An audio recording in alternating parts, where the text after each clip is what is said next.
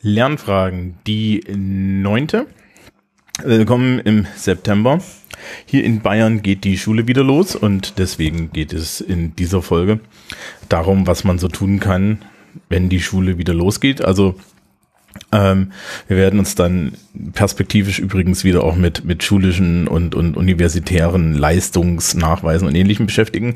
Es geht hier im Vornherein immer noch den, der Aufruf, äh, wenn ihr konkrete Sachen habt, die ihr für die Uni für irgendwen schreiben müsst und ähm, oder oder produzieren müsst und Fragen habt, wie man sowas macht oder auch mal ein Review einer Aufgabe haben möchtet, ja oder eine Besprechung, dann schickt mir das in fragen@lernfragen.org weil das ist eigentlich das Urkonzept dieses Podcasts gewesen und ich weiß nicht, wie lange ich noch mit äh, den, den Standardinformationen zum Thema, wie be bewältige ich mein Berufsleben, das hier am Laufen halten kann. Das heißt, irgendwann wird dieser Podcast dann auch aufhören, wenn ich kein Material habe von euch. Aber gut, das ist ja nicht so schlimm. Ja, dann liegt das halt hier rum. Okay, also das neue Schuljahr. Ähm, für viele hat es ja schon angefangen, aber ich bin jetzt einfach mal dreist und sage, okay, äh, mein bayerisches Primat für mich als bayerischer Lehrer gilt. Der Rest von euch kann sich jetzt überlegen, ob ihr das noch machen wollt. So weit sind die ganzen Schuljahre ja jetzt noch nicht gediehen. Und ähm, ich habe da mehrere Dinge aufgeschrieben, die man als Schülerinnen und Schüler am Anfang ähm, des Schuljahres äh, wirklich mal so bedenken sollte. Ja, und was man so machen kann, um möglichst gut auch organisatorisch in so ein Schuljahr hineinzustarten. Das erste ist, ähm, man besorge sich bitte irgendeine Art von Terminkalender. Es kann durchaus das Handy sein. Ich bin aber der Meinung, dass diese Handykalender nicht flexibel genug sind für das, was wir da in der Schule machen. Weil die ähm, Tiefe von so einem normalen Terminkalender auch mit stündlichen Eintragungen ähm, das ist schwierig. Ja, also ähm, da möchte man doch eigentlich eher ein dediziertes Hausaufgabenheft oder eine Art Lehrerkalender oder sowas haben und das sei in dem Punkt auch empfohlen. Es gibt sowas digital, ich habe nur noch nichts gesehen, was schön ist. Ja, es gibt das auch für Lehrer und da ist es auch einfach katastrophal, was da angeboten wird. Ja, ähm, ich selber benutze den Timetext Systemschulplaner für Lehrer. Liebe Kollegen, ist gut, finde ich jedenfalls. Es gibt da ja mehrere Sachen da draußen. Wen ich überhaupt nicht verstehen kann, das sind die Leute, die diese kleinen A5-Büchlein benutzen, weil da können die nichts dran lesen, aber gut. Ja, das ist persönliche Präferenz.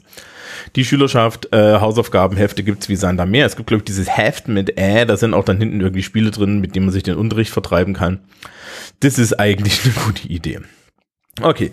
Ähm, an meiner Schule ist es so, dass wir am Anfang des Schuljahres relativ schnell die großen Leistungsnachweise alle terminieren. Das heißt also, wir geben am Anfang des Schuljahres äh, schon die Termine für alle großen Leistungsnachweise inklusive den Abiturprüfungen raus. Ähm, wenn das bei euch an der Schule auch so ist, dann habt ihr A, eine gut organisierte Schule und B, könnt ihr dann äh, mal einmal zugange sein und euren Terminkalender äh, damit aufpimpen. Was man auch eintragen sollte, sind so vorhanden Dinge wie Probezeiten, Dinge wie Jahrgangsstufentests, falls es sowas gibt. Ja, äh, äh, den, das Halbjahr, die Ferien sollten eingetragen werden und lauter solche Geschichten. Äh, Schulfahrten und ähnliches vielleicht auch. Ja, also äh, geht hin und ähm, macht euren Terminkalender fertig. Das ist die erste große Sache. Das nächste ist, überlegt euch doch, und da referenziere ich jetzt zurück auf den, die Folge mit den Habits, überlegt euch doch, welche Habits ihr jetzt für den, für den, für das Schuljahr euch wieder antrainieren wollt. Wir gehen davon aus, dass, also, dass nach den sechs Wochen äh, Ferien im Endeffekt sämtliche Standard-Habits, die wir so als Schülerinnen und Schüler und als Lehrer erlernt haben, ähm, dass die eigentlich weg sind. Ähm, äh, da, die, ja, die sind halt nach den sechs Wochen irgendwie eingeknickt. Ich merke das gerade jetzt in den Ferien, dass meine äh, äh, Standardabläufe, die ich jetzt mir irgendwie im letzten Schuljahr wohl erworben habe, auch darunter leiden, dass ich zu viel Freizeit habe und ähm, die Strukturen nicht dringend haben muss. Ähm, da muss man hinterher sein. Und äh, gerade wenn ihr irgendwie in der Sekundarstufe seid und solche wunderbaren Fächer wie Latein oder Englisch habt, wo man wirklich strukturiert Zeug lernen sollte, ja, also jeden Tag Vokabeln und so, wäre es jetzt am Anfang des Studiums gut, schon die Habits sich irgendwie in den Habit Tracker zu packen, sich irgendwie da einen Plan zu machen, was möchte ich denn strukturiert dieses Schuljahr erlernen, damit, wenn es richtig ans Laufen, am, am Laufen ist, spätestens am Oktober, ihr das wieder drin habt. Ja, dasselbe gilt dann auch für äh, in, im Terminkalender sich schon mal eintragen, wo liegen denn jetzt irgendwie meine Freizeitaktivitäten, wo liegt denn irgendwie, äh, in meinem Fall ist es zum Beispiel das Fitnessstudio, ja, wo lege ich das hin? Jetzt haben wir ja Stundenpläne, dann kann man das irgendwo hinlegen. Was passiert mit dem Nachmittagsunterricht, falls ich welchen habe? Ja, ähm, kann ich da noch, äh, wie muss ich im Endeffekt mein, mein Leben da drum herum planen im Zweifel? Ja, äh, wie muss ich vor allen Dingen, wenn ich Nachmittagsunterricht habe, die Tatsache, dass ich danach eigentlich zu nichts mehr in der Lage bin, austarieren gegenüber, ich muss Hausaufgaben machen, ich muss meine Habits unter Kontrolle halten und ähnliches. Ähm, wer möchte, und das habe ich ja auch jetzt in den letzten Folgen länglich erzählt, kann äh, für das Schuljahr sich ein frisches Kanban-Board an die Wand pappen ja, ansonsten die To-Do-Liste der Wahl scharf machen und ähm, sich schon mal irgendwie recurring To-Dos, insbesondere die Menschen, die vielleicht schon eine eigene Wohnung oder irgendeine Art von, von Haushaltsbeteiligung haben, WG oder ähnliches, das alles gehört da rein und es ist tatsächlich am besten jetzt ähm, am Anfang des Schuljahres ähm, sich mal einen, also ich mache sowas am Sonntag, sich mal einen Tag, einen Nachmittag Zeit zu nehmen und wirklich strukturiert das alles vorzuplanen. Weil wenn ich das einmal mir überlegt habe, dann habe ich wieder mein Framework und dann bin, äh, habe ich weniger Stress. Ähm, dazu gehören dann auch noch solche Dinge wie ähm, Formulare für, für, für die Schule haben. Ja, also ich kenne das von meiner Schule. Da gibt es halt solche Dinge wie ähm, Entschuldigungsformulare, da gibt es Dinge wie das BAföG-Formular für die Studenten, ja, die das, die, äh, also für Studierende, Entschuldigung, die regelmäßig ähm, ausgefüllt werden müssen. Es gibt solche Sachen wie ähm, die ähm, äh, irgendwelche, irgendwelche Anträge für Lehrmittelfreiheit, irgendwelche Stipendien und so. Guckt bitte, dass ihr das alles rechtzeitig schon vor, äh, äh, rechtzeitig schon in Vorbereitung habt, dass dann die Anschlussanträge laufen. Guckt, dass ihr eure Bar Buskarten, so ihr sie schon vorher beantragen könnt und Schülerausweise und den ganzen Kladderadatsch, dass ihr die Formulare alle vielleicht schon irgendwie findet, dass ihr vielleicht eine Woche bevor die Schule angeht schon mal äh, im Sekretariat vorbeiguckt ich weiß, ja, wenn meine Sekretärin von der Schule das hören, bringen sie mich um, weil es einer der beschlimmsten Zeiten des Schuljahres, aber ähm, hab das alles schon mal bereit. An, an meiner Schule ist es zum Beispiel so, dass Menschen teilweise ein ähm, amtliches Führungszeugnis brauchen, wenn sie eine unterbrochene Schullaufbahn haben und dann zu, zu uns zurückkehren. Solche Sachen haltet bitte im Überblick. Ja, ähm, überlegt euch halt, überlegt euch auch, äh, wie ihr mit, mit, mit Absenzen und so weiter umgeht, schaut euch schon mal das Absenzensystem an der Schule an. Also wie erfassen die denn jetzt, wenn ihr nicht da seid? Ja, ähm, guckt euch da die Regelungen im Zweifel an. Ja, wer wirklich mutig ist, kann ja mal in Schulordnungen reinlesen und ähm, sich schon mal anschauen, wie geht denn das jetzt hier mit meinen Noten, weil das entspannt und gemein, wenn ich weiß, wie meine Noten funktionieren. Ähm, und lauter solche Sachen, aber ich glaube, hauptsächlich wichtig ist tatsächlich die Formulare alle zu haben. Das gilt dann insbesondere auch auf der anderen Seite auch für Lehrerinnen und Lehrer, für die mache ich das ja auch ein bisschen, ja, ähm, die am Anfang des Schuljahres überschütten wir Schülerinnen und Schüler mit, mit jeder Menge lustiger Formulare, hier sowas wie DSGVO, ein, Einwilligungen und lauter so Zeug ähm, habe das alles schon sortiert am ersten Tag bereit und die Schülerinnen und Schüler sortiert euch das alles ein. Ich kenne das bei uns von der Schule so, dass wir mittlerweile den Schülerinnen und Schülern ein Geheft geben, wo der ganze Scheiß drin ist.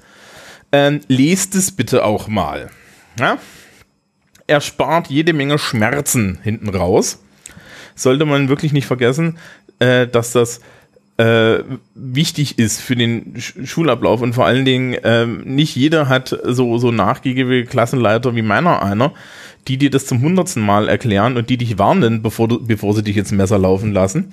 Ja, es gibt auch die Fraktion, die dich ins Messer laufen lässt.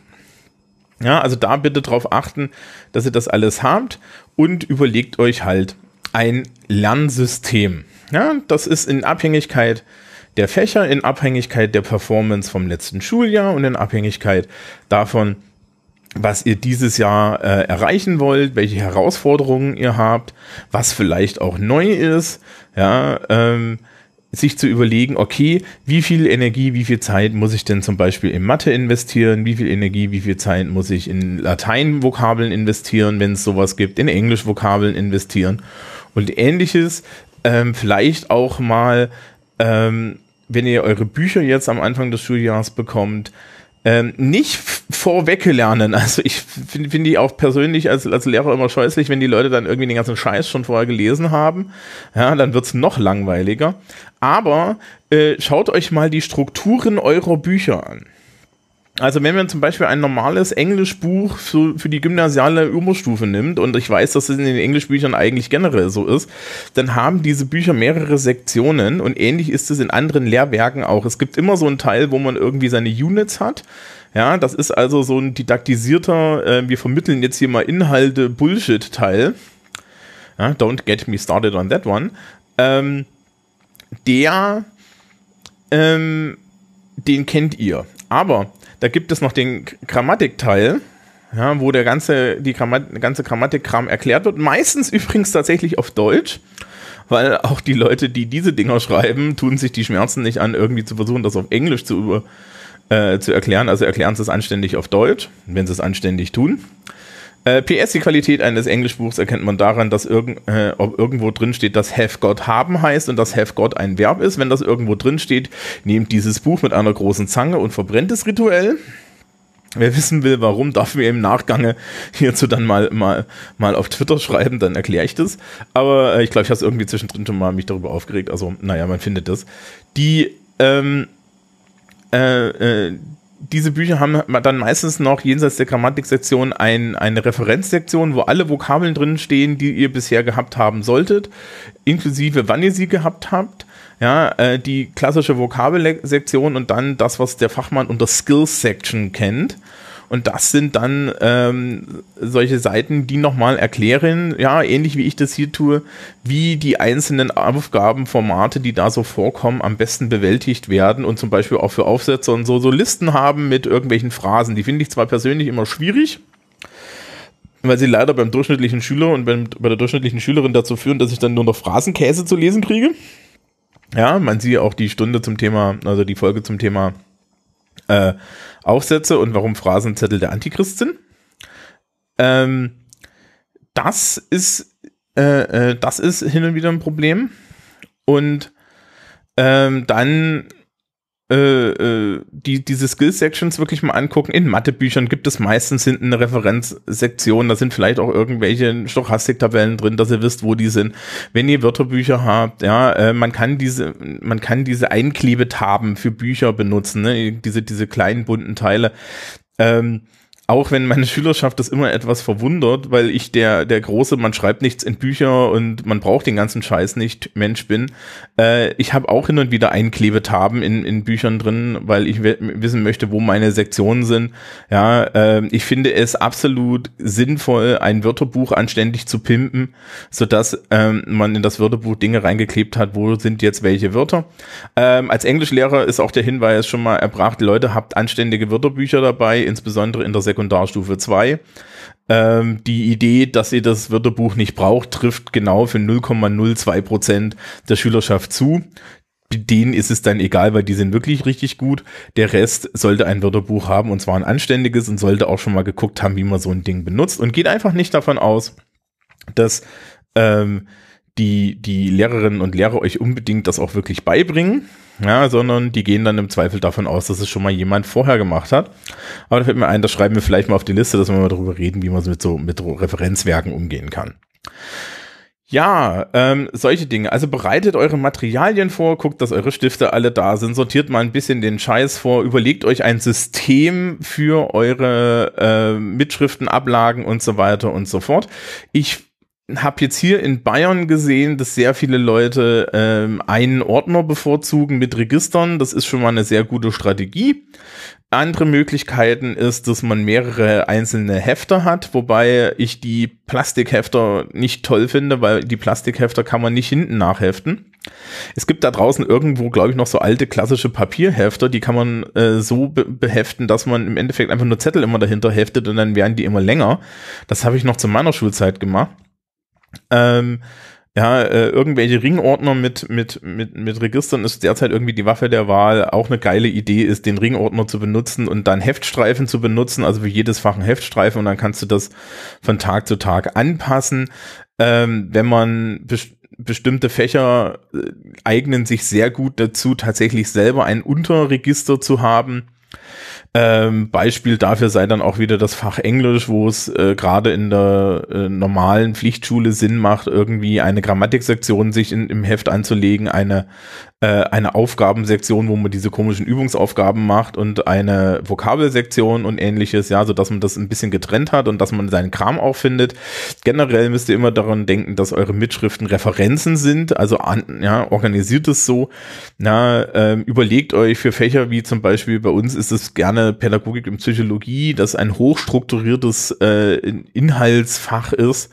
Ja, überlegt euch, ob ihr euch nicht irgendwie äh, nebenbei schon mal äh, einen Outline klar macht, ja, und um dann die, die Inhalte, die kommen, irgendwie zu sortieren. Teilweise machen die Lehrer euch auch tatsächlich diese Strukturen dann irgendwie vor. Ja, schaut nach, dass ihr die habt. Guckt, dass eure Materialien da sind, also alle, alle Arten von Stifte, ähm, ein großer Klassiker ist, ist, funktioniert denn mein Zirkel für den Matheunterricht noch, ne? Also das ist dann auch gar, gerne mal am Gymnasium so. Hab ich denn noch den Farbmalkasten für Kunst? Ähm, habe ich genug Stifte? Habe ich genug Patronen und so weiter? Ähm, das alles, das alles nochmal checken, dass man dann irgendwie stressfrei in, in das erste, in die ersten Schulwochen startet, weil die sind meistens aufregend genug. Okay, also das ist das Organisatorische gewesen. Ja, was mir so einfällt, was man alles mal machen könnte. Und das machen wir wieder unter dem Gesicht, nicht unter dem Gesichtspunkt, der Thomas, der scheißt hier klug, ja, und möchte irgendwie heiliger sein oder so. Nein, sondern ich möchte eigentlich, dass ihr äh, versucht, diese Strategien zu benutzen, um euch Stress zu bewahren. Ja, wenn ich, wenn ich tatsächlich dezidiert einmal so eine Organisation in der ersten oder in der, in, in der Schulwoche mache, bevor es losgeht, in der letzten Ferienwoche, das kann auch am Wochenende sein, dann starte ich einfach viel, viel entspannter in, in, in, äh, in das Chaos, was die ersten Schulwochen sind, als andersrum.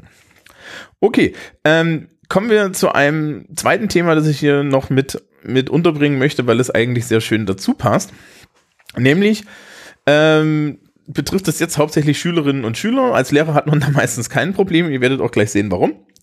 Ähm, es geht um Klassenräume. Ja, ähm, und das ist jetzt so ein bisschen aus so einer pädagogisch-soziologischen Sicht gesprochen. Ein Klassenraum ist ein sozialer Raum. Der erste wichtige äh, Trick ist, seid in, an den ersten Schultagen mal früh da. Weil je früher ihr da seid, desto höher ist die Wahrscheinlichkeit, dass ihr den Sitzplatz bekommt, den ihr haben wollt. Und jetzt ähm, kommen wir in den Bereich, wo ich mal Lehrer, Lehrerwissen verrate. Welche Sitzplätze möchte man denn in einem Klassenraum haben? Jetzt gibt es da so verschiedene Religionen. Ähm, die, die klassische Variante ist, man möchte gerne hinten sitzen. Weil ähm, es irgendwie da die Idee gibt, dass ich mich ja hinter meinen Vorderleuten verstecken kann und die Lehrkraft mich nicht sieht. Far from it. Also, A, sind Lehrer geschult. Das heißt, wir kennen uns in unseren Klassenräumen aus und wir wissen, wo wir hingucken müssen. B ist, äh, und das dürft ihr selber auch mal ausprobieren, ja, stellt euch mal in so ein, in so ein Klassenzimmer hinter den Lehrertisch. Und da werdet ihr was ganz Magisches feststellen.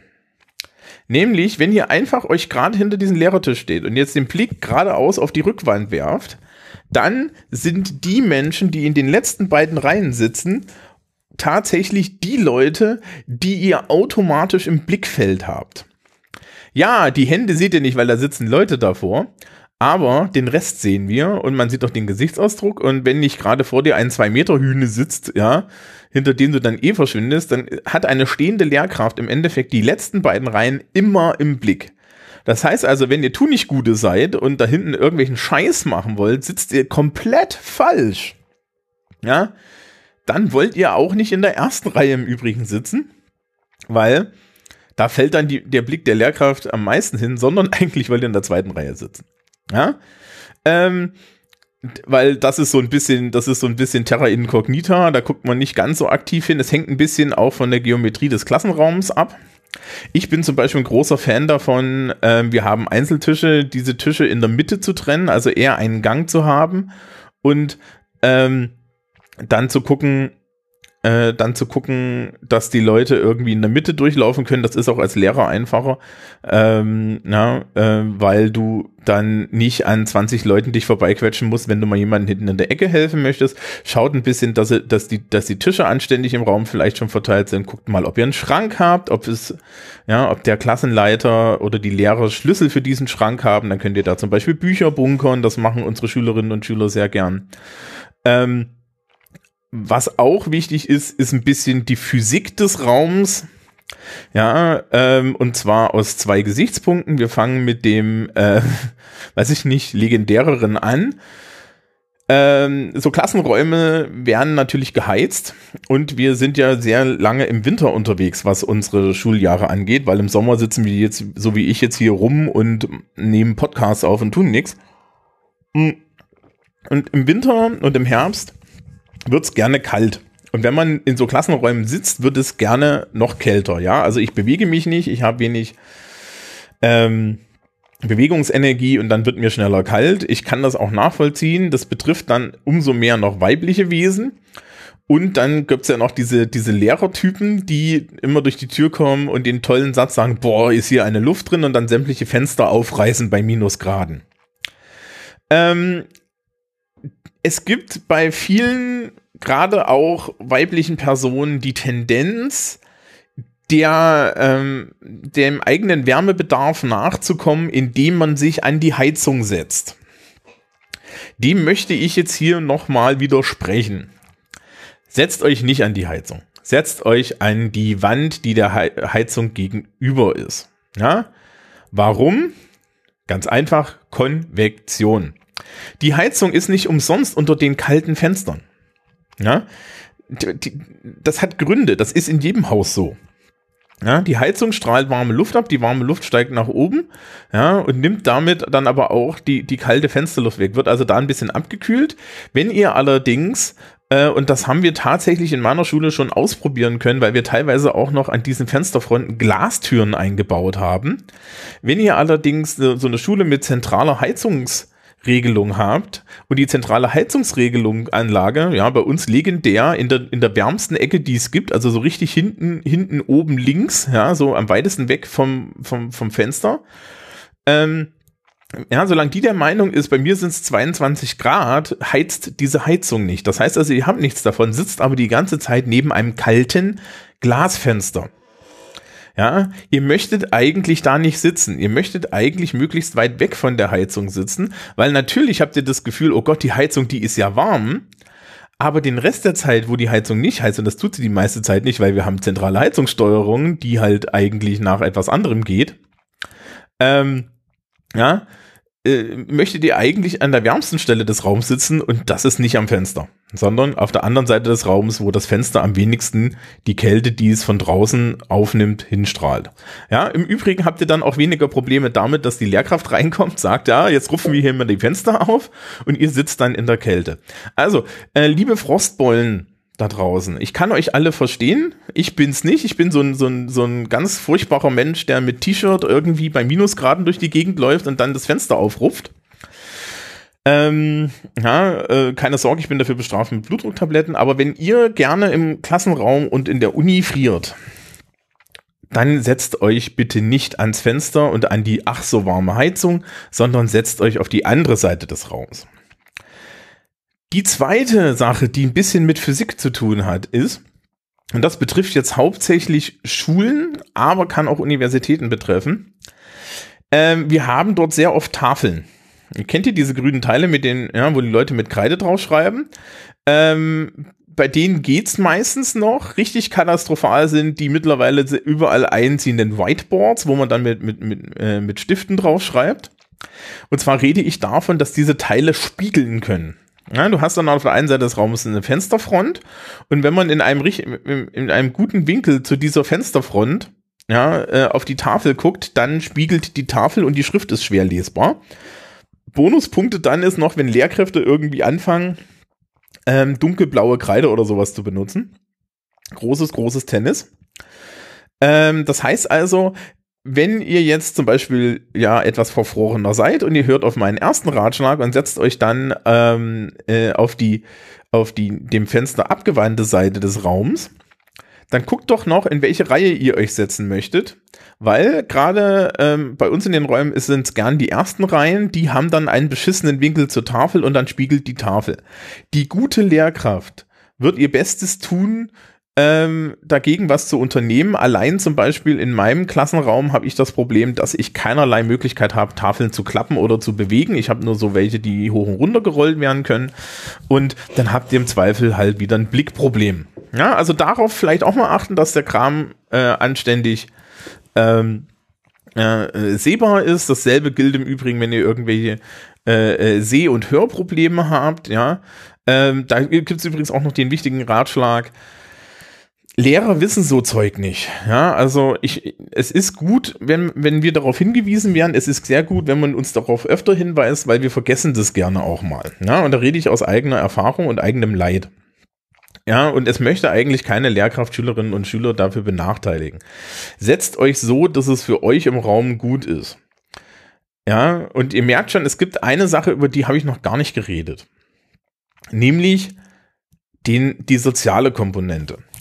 Was sehr oft passiert ist, dass Menschen, und da sind wir dann vielleicht auch wieder bei der letzten Reihe und so, dass Menschen in Klassenräumen sich ähm, gemeinsam gruppieren, um ähm, mit ihren Freundinnen und Freunden zusammen zu sein. Das halte ich grundsätzlich für nachvollziehbar. Ihr habt aber gerade gehört, welche anderen Bedingungen es gibt, die mich auch interessieren sollten. Und wenn meine Freundinnen und Freunde, ja, blöde Nasen sind, die Konvektion nicht glauben und sich alle ans Fenster setzen wollen, dann setze ich mich, wenigstens am weitesten in die Mitte.